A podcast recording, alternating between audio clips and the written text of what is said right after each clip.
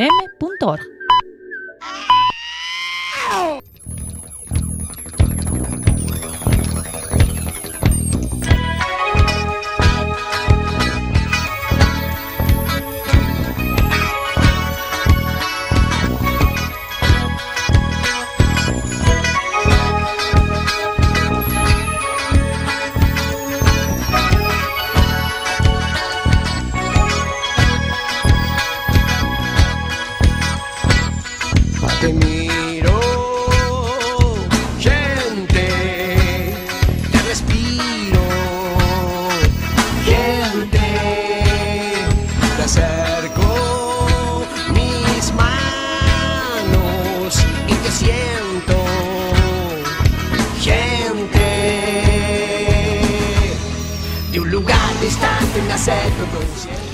Buenas noches, conciencias.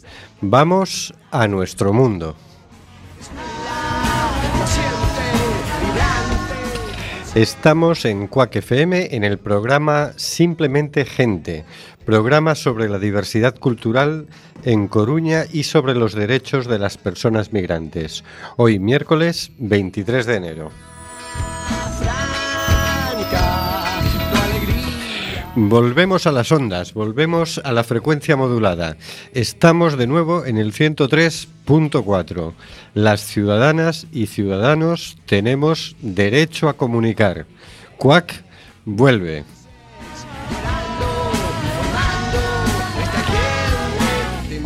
Recuerda, nos puedes enviar tus opiniones y comentarios en directo por WhatsApp al 644-737-303 o por Facebook a Simplemente Gente en Cuac FM. Nos encanta saber que estás ahí. Y es por eso que a veces Seguimos denunciando los vuelos de deportación de inmigrantes que realiza Europa por medio de las compañías Air Europa, Aeronova y Swifter. No vueles nunca con estas compañías. En esto no han cambiado las cosas con el nuevo gobierno.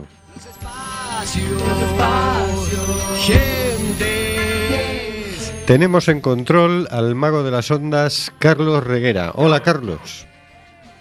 Hola amigos y amigas, vamos allá con este pequeño invierno que acabamos de tener. Hortensia sigue de vacaciones y nosotros seguimos deseando que vuelva. Más allá de las ondas tenemos al señor García. Buenas noches, señor García. Buenas noches a todas y a todos, señor Sánchez. Cuídese esa gripe. Me la cuido, me la cuido. Y también tenemos a Óscar G. Buenas noches, Óscar. Hola, buenas noches, Rubén eh, y amigos. Eh, va a haber que copiar más a África. No sé si habéis visto la noticia del 17 de enero que el gobierno de Etiopía, el Parlamento de Etiopía, aprueba una ley que otorga a los refugiados el derecho al trabajo y a vivir fuera de los campamentos. Si es que de África se pueden copiar muchas cosas. Pues sí, porque parece que por allí eh, vuelve a brotar la inteligencia humana. Ole, ole, ole. Y en el estudio José Couso tenemos a María Núñez. Hola María. Hola, ¿qué tal? Y un servidor, Rubén Sánchez, que hará lo posible para que fluya este amordazado programa número 224, décimo octavo de nuestra sexta temporada. Amordazado porque seguimos amenazados por la ley Mordaza.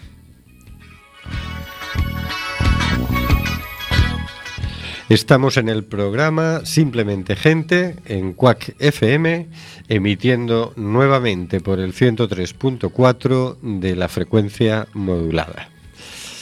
Y vamos con el editorial. Veamos algunos titulares de eldiario.es de esta última semana. 132 muertos en el Mediterráneo desde que el gobierno bloquea en puerto al Open Arms. El gobierno convierte el bloqueo del Open Arms en un criterio general y retiene otro barco de rescate de migrantes. Jueces, fiscales y expertos contradicen los argumentos de Pedro Sánchez para bloquear en puerto al Open, a- Open Arms. La justicia obliga al gobierno a readmitir en el sistema de acogida a los refugiados devueltos desde otros países europeos. El Gobierno pide al Supremo no cumplir la condena por las cuotas de refugiados porque no hay personas reubicables. Detengámonos en este eh, último titular. El Supremo había condenado al Estado español por no cumplir con la cuota de personas refugiadas a la que se comprometió en 2015. Transcurridos seis meses de la condena, Stop Mare Mortum demandó la ejecución de la sentencia, a lo que el Ejecutivo ha respondido con una serie de alegaciones registradas el 21 de diciembre en la Sala Tercera del Supremo. En tales alegaciones, el abogado del Estado pide que el tribunal dicte la imposibilidad jurídica y material de ejecución de la sentencia. En Grecia viven alrededor de 70.000 refugiados, de los cuales 11.900 lo hacen en la isla del Egeo, y unos 3.500 son menores no acompañados, según las cifras incluidas en un reciente informe de Amnistía Internacional. La ONG ha denunciado en varias ocasiones las precarias condiciones en las que residen los solicitantes de asilo en el campo de Moria, Lesbos, que acoge a alrededor de 5.000 personas, a pesar de tener capacidad para un máximo de 3.100 migrantes. O sea, por un lado, el Gobierno ha decidido impedir, impedir, a las ONGs españolas salvar las vidas en el Mediterráneo y por otro tampoco quiere acoger a las personas solicitantes.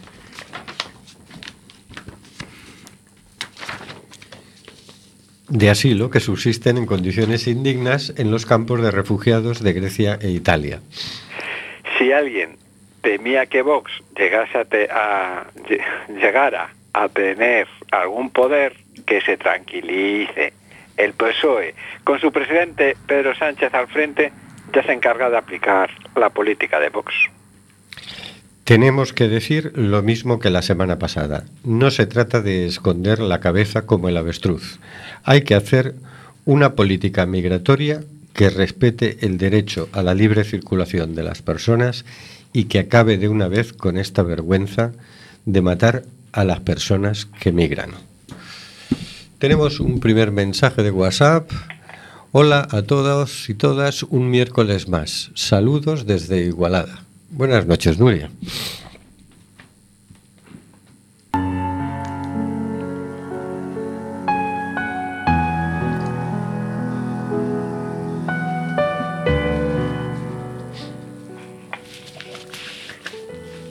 Cositas de la actualidad por el señor García.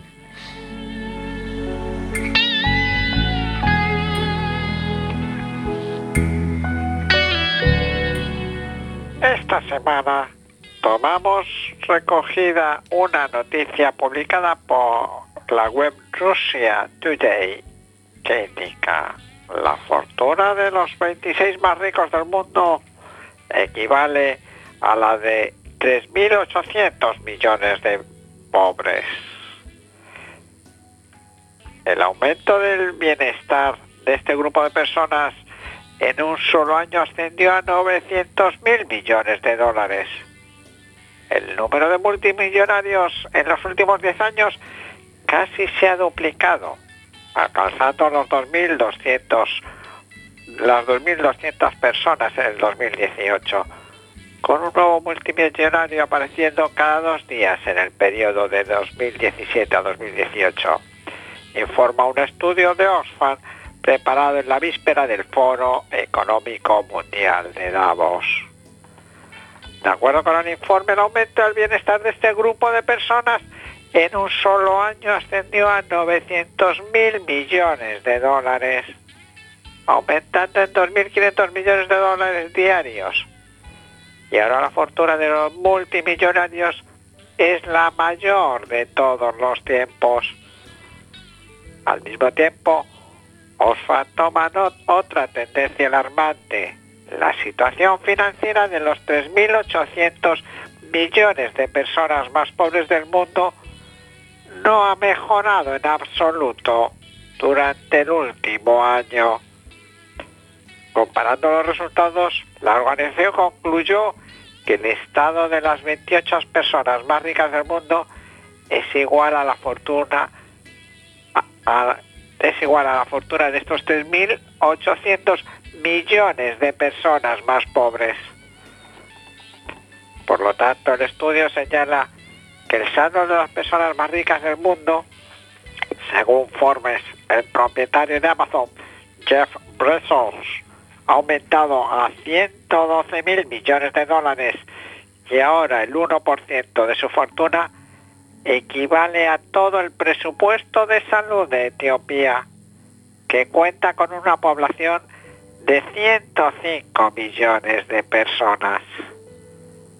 El director de campañas y políticas de Orphan, Matthew Spencer, asegura al respecto que la forma en que están organizadas nuestras economías significa que la riqueza se concentra cada vez más y de forma injusta en unos pocos privilegiados, mientras que millones de personas apenas alcanzan a sobrevivir, recoge el diario The Guardian. Hay mujeres que se están muriendo por falta de atención materna decente y a los niños se les niega una educación que podría ser su salida de la pobreza. Nadie debe ser condenado a una muerte más temprana o a una vida de analfabetismo solo porque nació pobre, agregó Matthew Spencer. El responsable de Orfan afirma que hay suficiente riqueza en el mundo para brindar a todos una oportunidad justa en la vida. Termina diciendo la noticia. Bien, qué bien habla inglés el señor García. The Guardian. Bueno, esto, eh, la verdad es que no hace falta mucho comentario, ¿no? Esto es una salvajada. Y el tema es, ¿y cómo, cómo terminamos con esto? Pero a ver, a ver, a ver, Rubén, a ver, ¿cómo terminamos? Si llevan 20 años diciendo que vamos por buen camino, ya 20 años o, o más, o 40, haciendo políticas, eh, es un éxito de las políticas económicas mundiales, desde la señora Margaret Thatcher hasta el señor Rajoy, pasando por el señor Pedro Sánchez, Salvini, etcétera, etcétera, etcétera. Ah, entonces, O sea, el tema es que no hace falta unos éxito. 100 años más o como la cosa. No, esto es el éxito del neoliberalismo. Ah. Entonces, si tanto nos gusta el neoliberalismo, hay que apechugar. Pues sí, sí, os Tomemos- gusta mucho, sí, pero a mí no me gusta nada. Bueno, tomémoslo con un poco de humor este comentario que he hecho, no seamos, no vayamos por la literalidad. Eh, pero bueno, es lo que quiero decir. Estos son consecuencias de las políticas neoliberales que llevamos, llevan aplicando, llevamos no, llevan aplicando durante muchas décadas los diferentes gobiernos a nivel mundial y es, esa es la tendencia, o sea, es el camino que tiene la economía, concentración de riqueza y distribución de la pobreza. Y- Así hasta el colapso final, Ah, ¿no? efectivamente, así hasta que sean tres los ricos y digan, es que no, no, no podemos exprimir a más gente, o tres o tres millones, porque ellos también tienen hijos que no quieren que se empobrezcan, pero es que ya no van a poder em- eh, exprimir a nadie más. Entonces ya no, no nos van a poder sacar mm, el último euro que tenemos para el café porque no vamos a tener ni Mm, a dónde caernos muertos. No sé, no sé. Pero en fin, eh, esto es el camino que tenemos con las, con las políticas económicas. Esta es eh, hacia dónde vamos, que se tenga en cuenta, si es lo que queremos. Sí, sí, la verdad que está bien que haya un informe que por lo menos te, te haga la suma. y de, bueno, pues en global esto va por aquí. Qué barbaridad. O sea, el 1% de la fortuna, el 1%, no la fortuna, el calderilla. 1% de la, de la fortuna de Jeff Bezos equivale al presupuesto de salud de Etiopía, que son 105 millones de personas. Bueno, la bueno, calderilla, la calderilla es lo que lleva para tomar el café, el señor. Eso sí que son cifras, sí. Joder, mi madre, qué barbaridad. Dice Nuria, eh, es algo proporcional. Cuantos más supermillonarios, más pobreza para el resto de la humanidad. Pues sí, mira, yo hay, En principio uno no tiene nada en contra de que el que el que quiera acumular conchas marinas, pues que acumule conchas marinas. Cada cual colecciona lo que quiere, ¿no? El que quiera acumular dinero, pues que acumule dinero en principio. Pero claro, si resulta que cada vez que alguien acumula dinero hay otro que se muere de hambre, no otro, sino 800.000 que se mueren de hambre, empieza a ser delictivo esto, ¿no? Como que habría que ponerle algún tope por algún lado. No sé, no sé cómo es la cosa. Porque dices, oiga, ¿quiere usted ser millonario? Por mí que lo sea, yo no tengo ningún problema. Pero lo- ya la parte de que otros tengan que estar muriendo de hambre me parece más difícil de digerir, fíjate. En fin, no sé. Bueno, no sé María, ¿qué opinas de esto? Un poco igual, o sea, está claro que la, parece que el sistema funciona en que eh, la riqueza se genera a base de empeorar las condiciones laborales de otras personas para que a base de que ellos trabajen prácticamente gratis o gratis en muchos casos, eh, pues eh, otras personas se enriquezcan. Claro, así todos son beneficios, ¿no? claro. El abaratar costes, funciona todo así, ¿no? Eso se vio claro esos días con el, con el Ronaldo, ¿no? Que fue a declarar con el tema de la sentencia que tenía y pagó a Hacienda 16 millones de euros. Ahí se hace pronto. Vamos a escuchar la En fin, vamos canción. Cartonero de Ataque 77. En la mañana desayuno las dudas que sobran de la noche anterior. Luego salgo a ganarme la vida temprano, haga frío o calor, porque no hay tiempo de amargarse ni llorar por un pasar mejor. La prioridad es plato en la mesa y como sea hay que ganárselo. Entonces veo que las cosas se ponen muy bravas y cada día más. Si mi esposa va tirando del carro conmigo juntos a la par y como no hay un peso para mandar a los chicos a estudiar, también los llevamos a cartonear.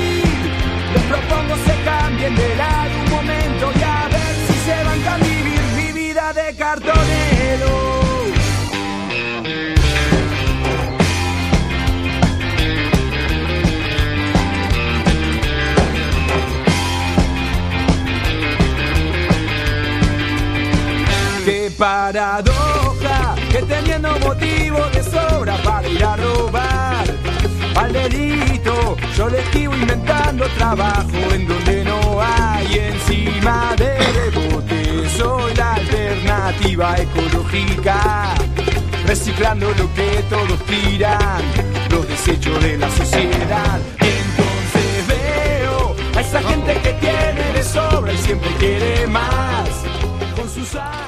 Nos manda un mensaje por WhatsApp Samba, que estuvo con nosotros la semana pasada. Hello familia, un abrazo a todo el equipo. Grandes sois, simplemente gente, nunca mejor dicho. Samba. Buenas noches, Samba. Encantado de que estés ahí escuchándonos. Tenemos al otro lado del hilo telefónico a Tono Carbajo, el director y editor del documental Los muros del agua, al que entrevistábamos la semana pasada y que nos supo a poco el tiempo que le pudimos dedicar a la entrevista. Buenas noches, Tono. Eh, ¿Qué tal? Buenas noches. Hablábamos la semana pasada del documental Los muros del agua. Mm, Por rematar el tema, ¿cómo sintetizarías el, el mensaje del documental?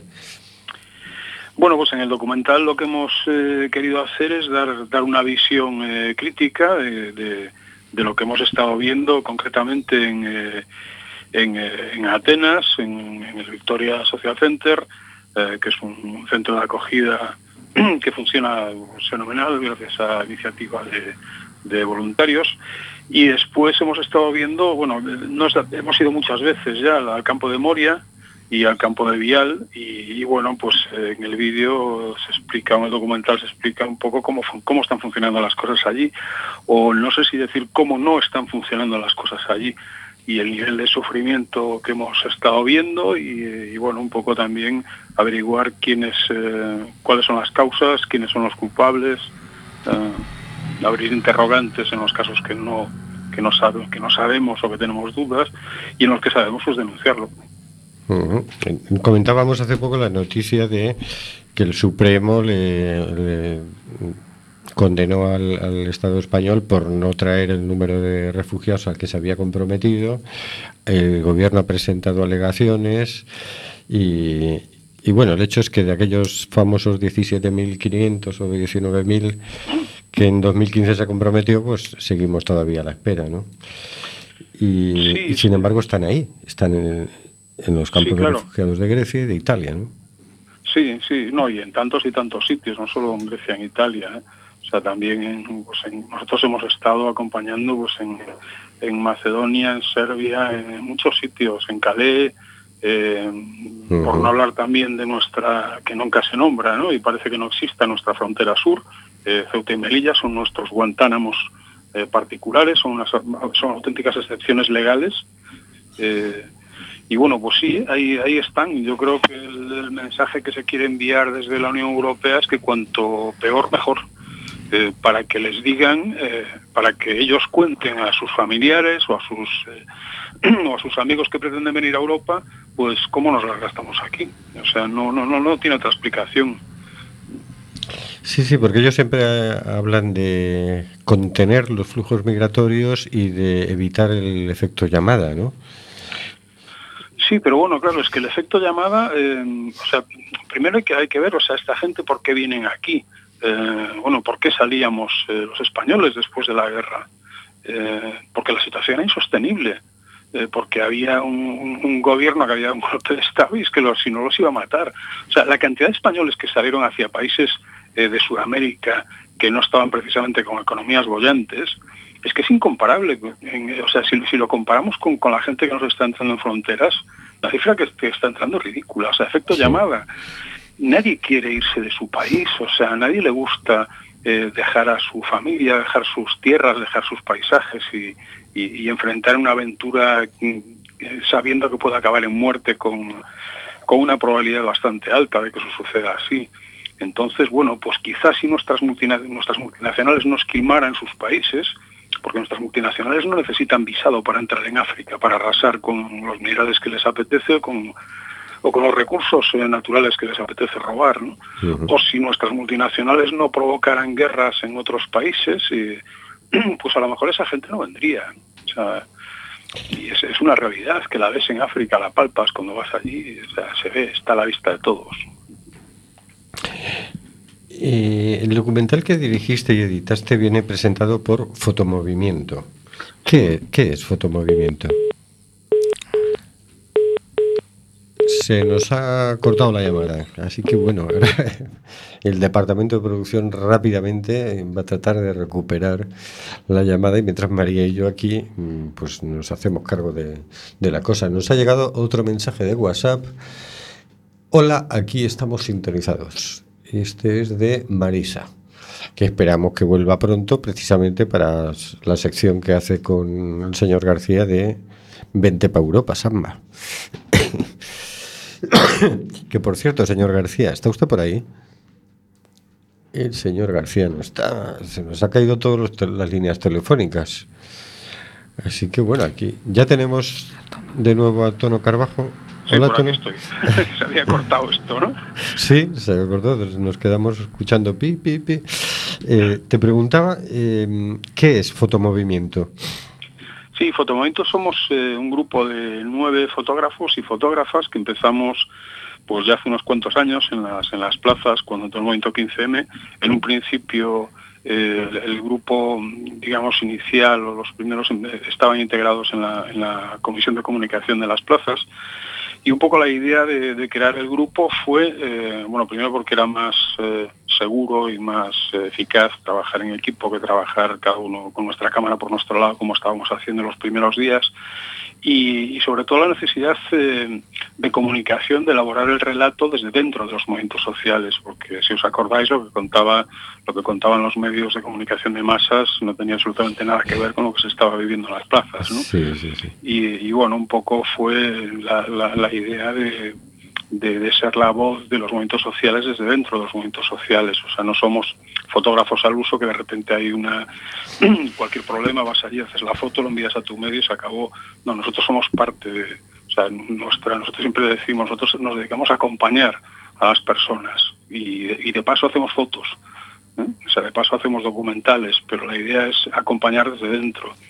O sea, de hecho nosotros cuando bajamos a campos, eh, bueno, pasan muchos días que no disparas una fotografía y, esto y se mantiene un, contacto con, con la gente a largo plazo.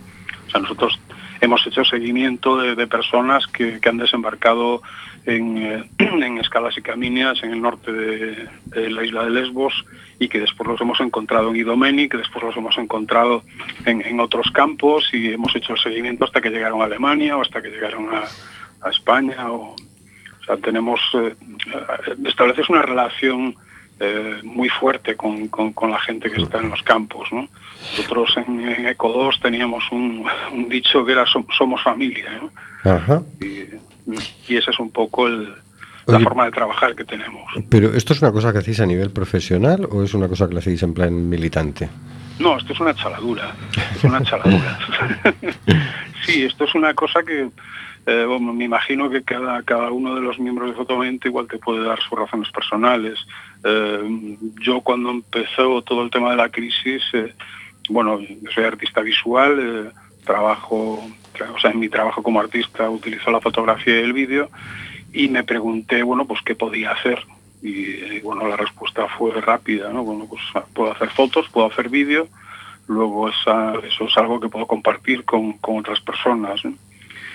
Y, y ahí empezamos. Lo que pasa es que, claro, la cosa se fue liando y una cosa es acompañar y fotografiar la ocupación de una entidad bancaria por los yayaflautas, por ejemplo.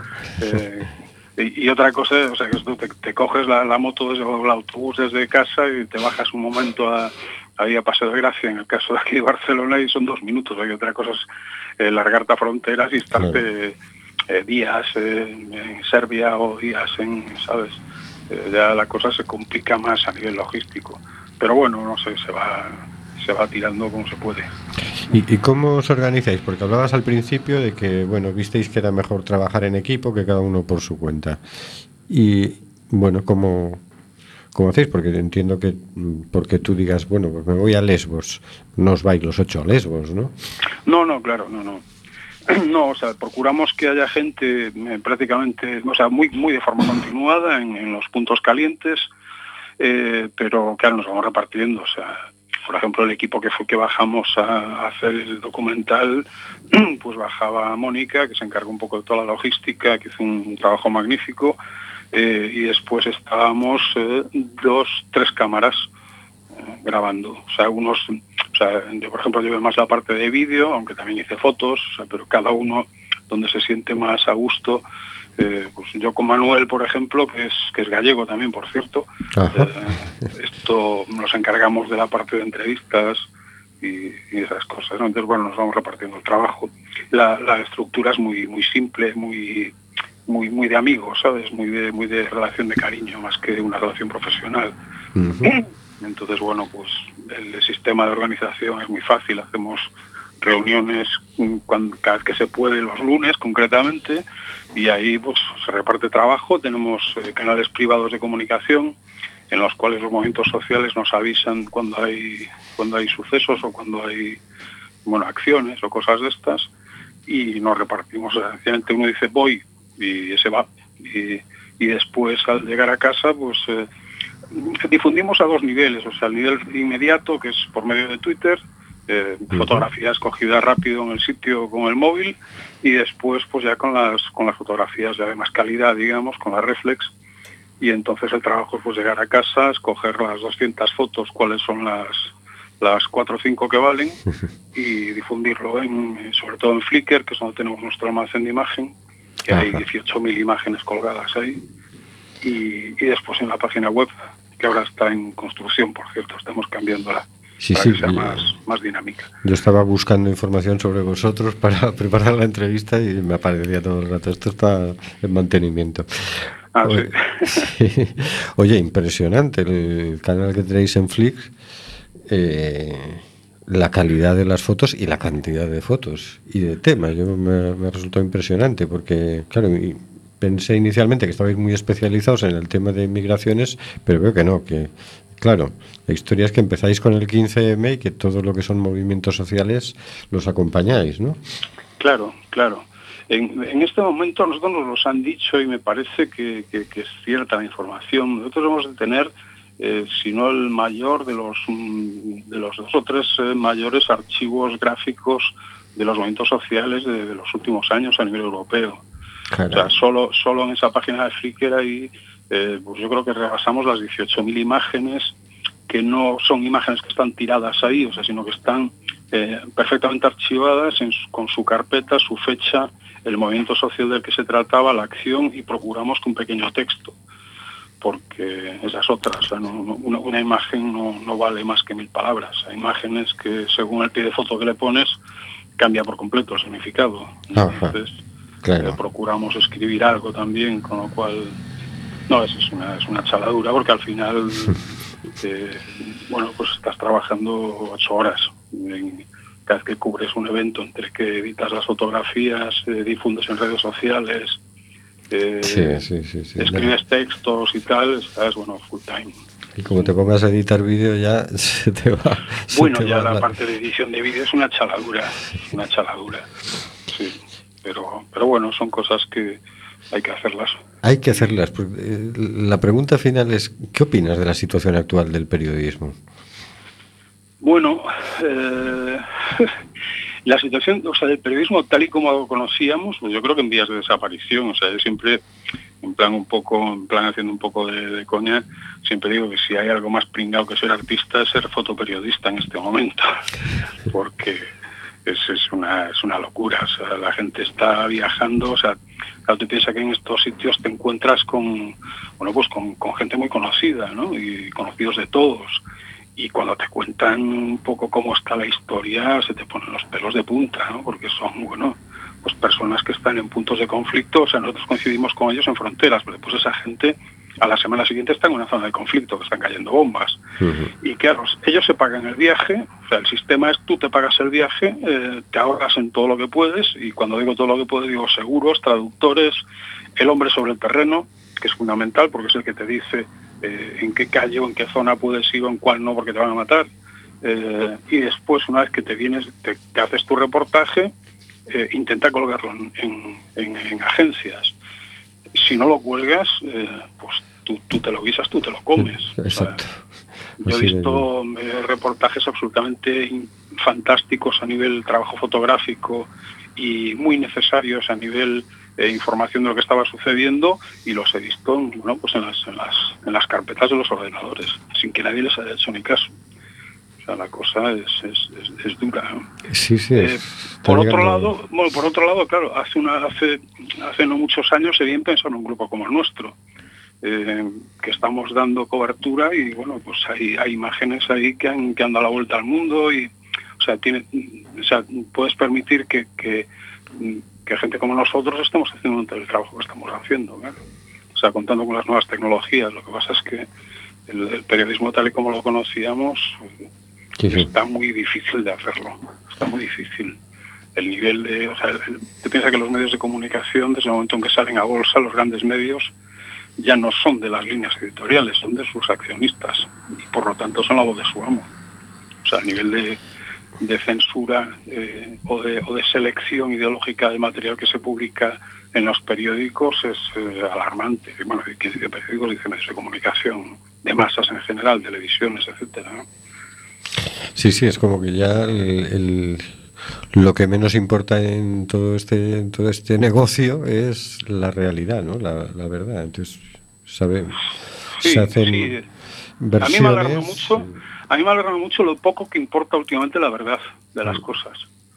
Eh, Es realmente alarmante, o sea, la- a la- lo, lo poco que importa. Y después es alarmante, o sea, yo no sé, yo- yo- y eso que ya digo, yo no soy periodista, pero yo cuando veo los telediarios, o sea, cuando veis un telediario y entráis, por ejemplo, la página, o sea, la, la parte de informes de- del tiempo, coño, es que, es que todo el material es material externo de gente que envía fotos gratis o, o- o, bueno o pasa una catástrofe y en vez de tener un, un corresponsal y un profesional que esté informando sobre la zona que tenga los datos y que se pues eh, te ponen un vídeo de ínfima calidad de uno que iba por allí pasaba y lo grabó con el móvil ¿no? O sea así es que no Sí, sí, no cuando no. El periodista Pascual Serrano contaba en uno de sus últimos artículos cómo a veces eh, a algunos periodistas les ha pasado que les llaman por teléfono de otro medio y tratan de hacerles una entrevista para que les cuenten lo que está pasando en el sitio. Sí, y sí, y otro dice, no, pero me vas a pagar. Y dice, no, no, esto es una entrevista. Esto no- Sí, No, es- no, es penoso. Bueno, a nosotros ahora, ahora ya no nos lo hacen porque ya nos conocen, ¿no? Pero al principio, y, y cuando digo al principio digo durante años, en la primera fase esta que os decía, de que estás en, en pleno fregado y estás subiendo eh, algunas imágenes con, por medio del Twitter, a nosotros muy habitualmente nos llamaban grandes medios eh, de aquí para pedirnos la foto. Claro. Y claro, la respuesta era que no. O sea, bueno, es que yo no sé, o sea, claro, que, que, que, que ves que un medio de comunicación acaba de echar a toda su plantilla de fotógrafos y que te estén llamando para pedirte una fotografía, y dice, bueno, pero ¿esto qué es, no? O Claro. sea, eh, no eches a tus fotógrafos, o sea, contrata a la gente. Y, y aparte de que también hay un nivel de manipulación eh, bastante importante aquí. Nosotros sí que de forma puntual hemos, eh, hemos distribuido con fines concretos de ayuda humanitaria y tal, hemos distribuido alguna imagen a medios de comunicación extranjeros. Pero los medios de comunicación de aquí son muy poco... O sea, es que, es que te ponen el pie de foto que les sale de las narices y ya, y, y ya te han vendido. Claro. Entonces, pues no, no, no trabajamos con prensa de aquí, salvo alguna cosa puntual y por temas de consejos de abogados. No sé si recordáis una foto que, bueno, este año pasado fue bastante, se movió mucho, que era un policía eh, pegándole un porrazo a un, a un chaval que estaba en una bicicleta. Eh, esa fotografía sí que se distribuyó en medios nacionales, concretamente en el, bueno, el, aquí nos lo pidió por consejo del abogado del chaval porque nuestras fotografías, que eso es la otra otra vertiente que tenemos, se utilizan mucho en tribunales internacionales de defensa de derechos humanos, en juicios, etcétera. ¿no?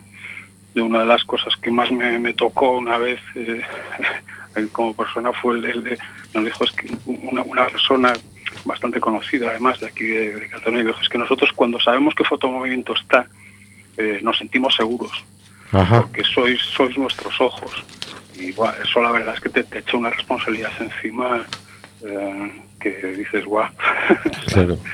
Pero es que es, es, es verdad. es que es verdad, es así, ¿no? bueno sí yo siempre lo digo nosotros no somos objetivos y además yo lo llevo a gala o sea yo no soy objetivo lo que sí procuro ser es honesto Claro. esto sí pero son cosas diferentes yo tengo muy claro y Fotomovimiento tiene muy claro con quién está está con la gente que sufre Claro. Y tiene muy claro quiénes son los malos, son los que hacen sufrir a esa gente. O sea, es muy muy fácil saber quiénes son los buenos y quiénes son los malos. ¿no? Es- es Sí, no, así. no tiene mucha pérdida el, el tema. No, no, no. Bueno, pues Tono, muchísimas gracias. Esperamos tener más contacto contigo Cuando queráis, Y- aquí estamos. Y muchas gracias por, por estas dos entrevistas. La primera que se nos supo tan a poco y esta ya nos hemos quedado un poco más, más satisfechos. Pues, No, gracias, gracias a vosotros por bueno pues por prestar vuestro canal de, de comunicación y por y por difundir lo que está sucediendo. Seguimos. seguimos allí. Buenas noches. Chao. Venga, un abrazo grande. Chao, chao, chao. Y nos siguen llegando mensajes de WhatsApp. Tenemos otro de buenas tardes, soy Santi del programa Internet de tu color favorito. Debemos ampliar el concepto de globalización también a los recursos de nuestro planeta. Los recursos de la Tierra son globales y cuando quitas de un lado le falta al otro. No hay fallo. Un saludo y enhorabuena mm, por el programa. Tenemos otro mensaje. Mis saludos desde La Paloma de Rocha, Uruguay, escuchando vuestro programa y analizando las cifras sobre la distribución de la pobreza, aberrantes, y a no olvidar que se me han conseguido por la explotación del hombre por el hombre. Así es. Buena e interesante entrevista, fotomovimiento. Esto nos lo dice Nuria. Caray. Tenemos aquí otro mensaje. No, ya está. Ya está, leídos. Hoy, hoy está viendo mucho de, oye, desde Uruguay. De- Hoy desde petamos con mensaje, vamos, de, de todos los planetas, de todos los planetas. Joder, Desde Igualada, la entrevista la estábamos haciendo desde también. el con- extranjero, desde Igualada, desde otro continente, desde Uruguay, desde África, pero en Coruña, eh, Bueno. con samba, o sea que... Mira, vamos a escuchar La Gent de María Arnal y Marçal Vallès.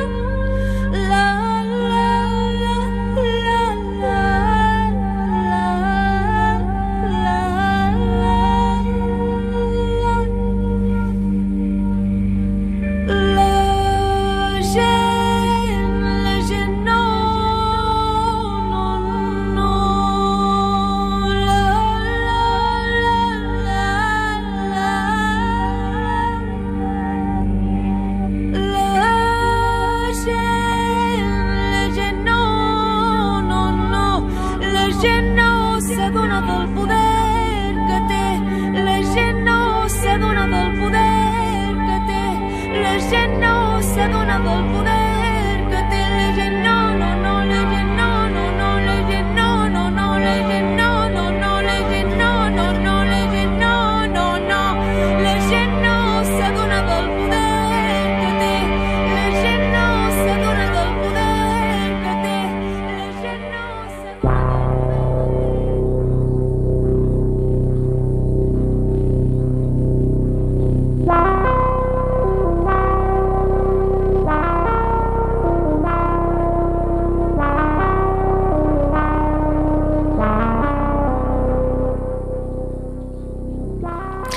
Bienvenidos a Abre los Ojos, el espacio dedicado a dar a conocer el cine más comprometido y reivindicativo. Un cine que nos invita a reflexionar abriéndonos los ojos a otras realidades. El cine que ayuda a entender la diversidad de la humanidad y a despertar conciencias.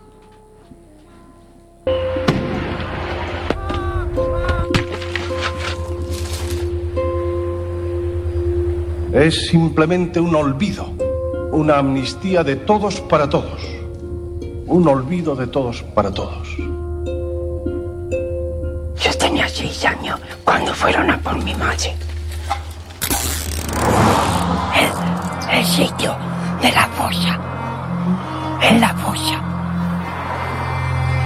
Yo estoy obligado a convivir a escasos metros de donde vivo con la misma persona que me torturó. Lo que pasa que no se ha destapado parte hasta ahora.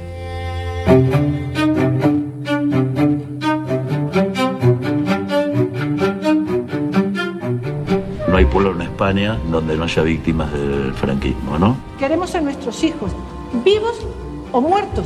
No es algo que mira al pasado. Estamos peleando por el futuro. Es la primera vez que ante sede judicial la voz de las víctimas se va a escuchar y se escucha por 10.000 kilómetros de distancia de nuestro país, ¿no? En esta causa hay varios protagonistas, pero el tiempo es uno de ellos.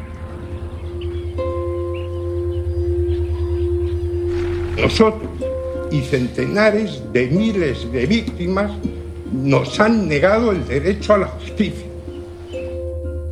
Quizá entre todos, todas, un poco quizá hemos colaborado ¿no? en ese silencio.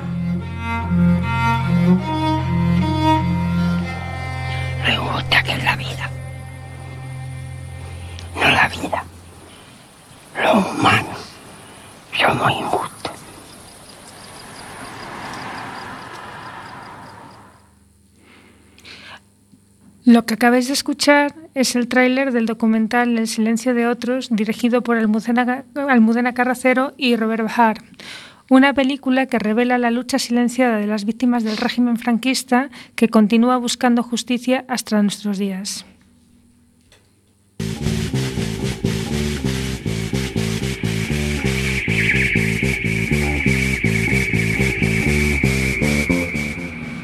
Rodada con un estilo de cine directo e intimista, la película acompaña a víctimas y sobrevivientes del régimen a medida que organizan la denominada querella argentina y confrontan un pacto de olvido sobre los crímenes que padecieron.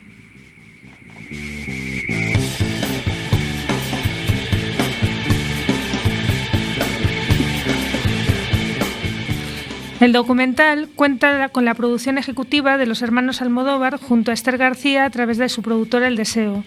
Su directora, Almudena Carracedo, decidió, lanzarse el proyecto cuando en 2010 empezaron a conocerse los temas de los bebés robados. Almudena venía de dirigir otro documental, Made in LA, con el que había ganado un premio Emmy. Tras esto, pensó en hacer algo aquí, en España, y para ella era importante contar el legado del franquismo en España. El documental les llevó siete años de trabajo, unas 450 horas de rodaje.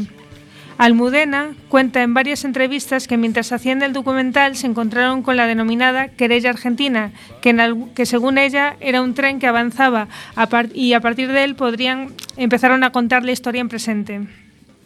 Bueno, para los que no, sepan, no lo sepáis, la querella argentina se refiere a la querella que presentaron en los tribunales de Buenos Aires el 14 de abril de 2010 organizaciones humanitarias de Argentina y España junto con el Premio Nobel de la Paz Adolfo Pérez Esquivel para iniciar una investigación sobre el genocidio y los crímenes de lesa humanidad cometidos contra miles de personas durante la Guerra Civil y la, dira- y la dictadura franquista en España.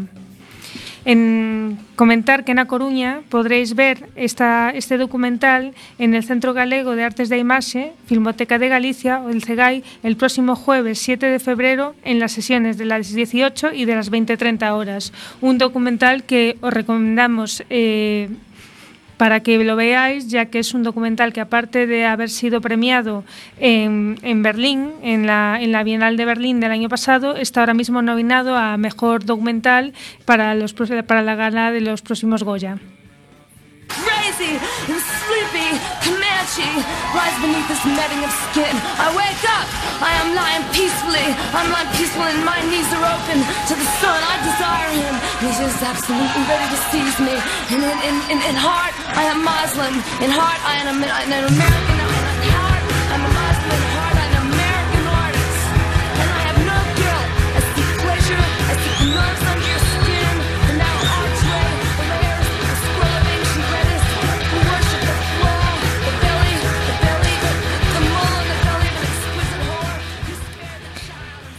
Estrenado el pasado octubre en la, en la plataforma Netflix, el documental Retratos del Feminismo de la directora Johanna de Metracas es otra de mis recomendaciones de esta semana.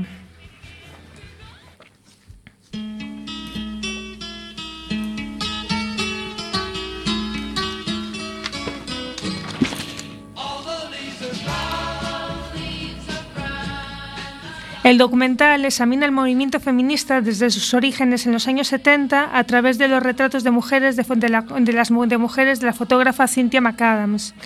McAdams fue una de las grandes fotógrafas de la bohemia de New York de los 70, retratando tanto a la gente de a pie como a poetas y artistas como William Burroughs, Patti Smith, Kate Millett, Robert, Mapplethorpe, eh, Jane Fonda, Laurie Anderson o Michelle Phil- Phillips, entre otros. Además de retratar con su cámara el nacimiento del movimiento feminista en esta ciudad. A través de las fotografías y los testimonios de las, retratadas, el documental se atreve a confrontar la conciencia feminista de aquella época con la actual, observando los cambios que se han producido desde entonces y evidenciando lo que sigue igual.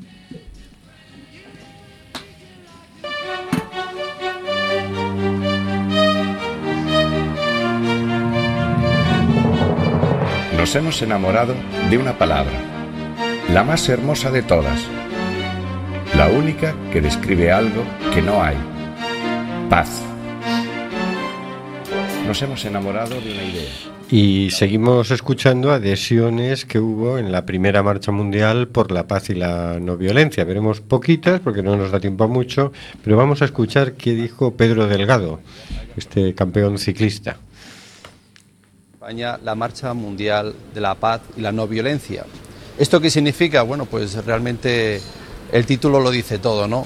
Todos queremos un mundo mejor, sin violencia, con más paz, sin tanta iranía que muchas veces que nos provoca problemas en nuestra casa como fuera, ¿no? sobre todo en las fronteras. Por eso, pues a lo mejor es una iniciativa más, pero también es una iniciativa que todos tenemos que tomar conciencia de que hay que echar una mano si queremos un mundo mejor. Si estás contento cómo te van las cosas, pues nada, pero yo creo que todos sabemos que este mundo a veces da mucha pena.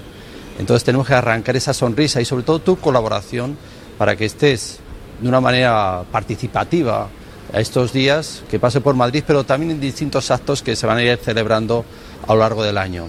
Así que ya os recuerdo, Marcha de la Paz y la no violencia. ¿Por qué? Porque lo necesitamos todos y me gustaría que estuvieses tú también. También se adhirió eh, Isidoro Macías, el conocido como Padre Patera.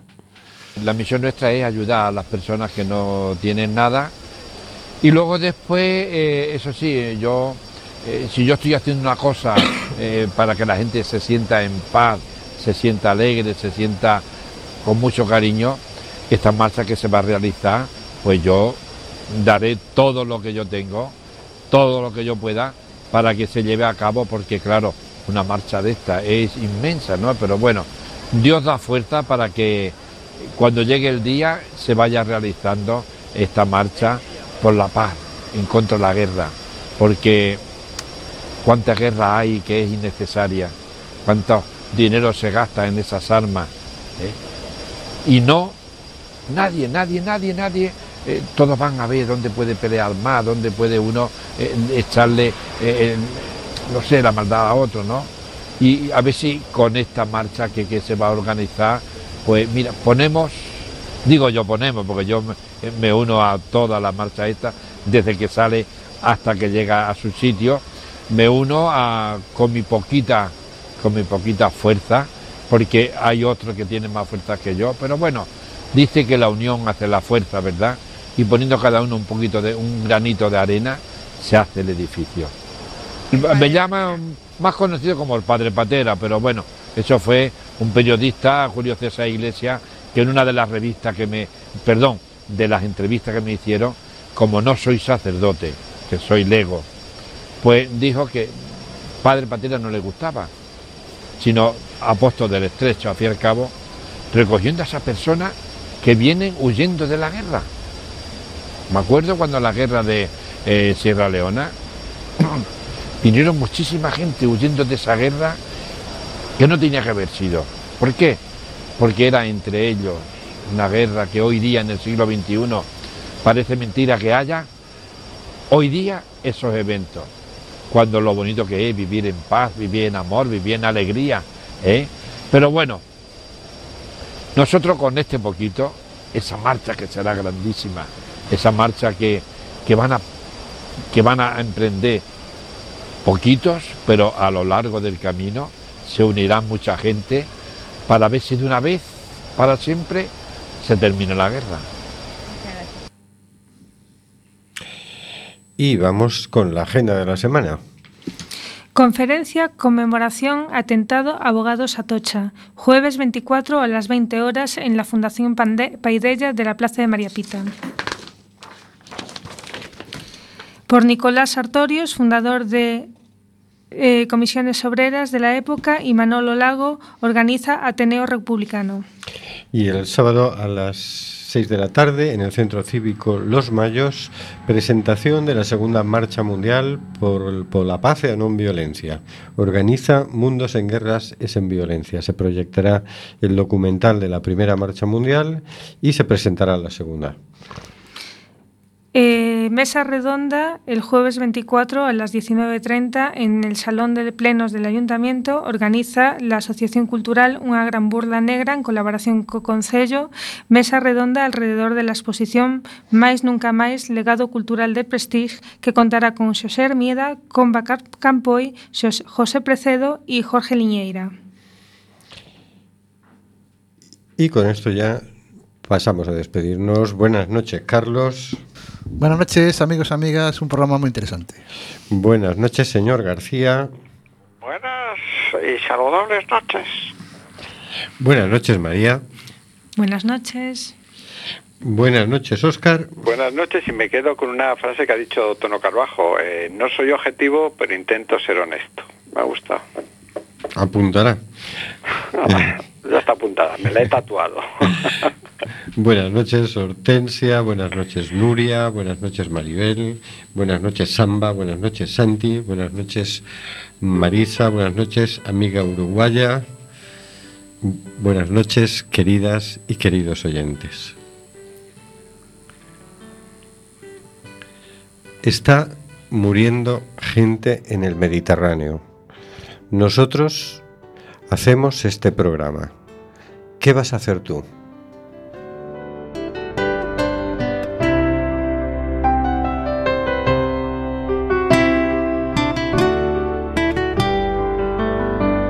De Amazonas nos llega el suspiro que alimenta al hijo que vive en Chalpín. Y en Namibia se escucha el ronquido, inquieto y dormido, del nevado del Ruiz.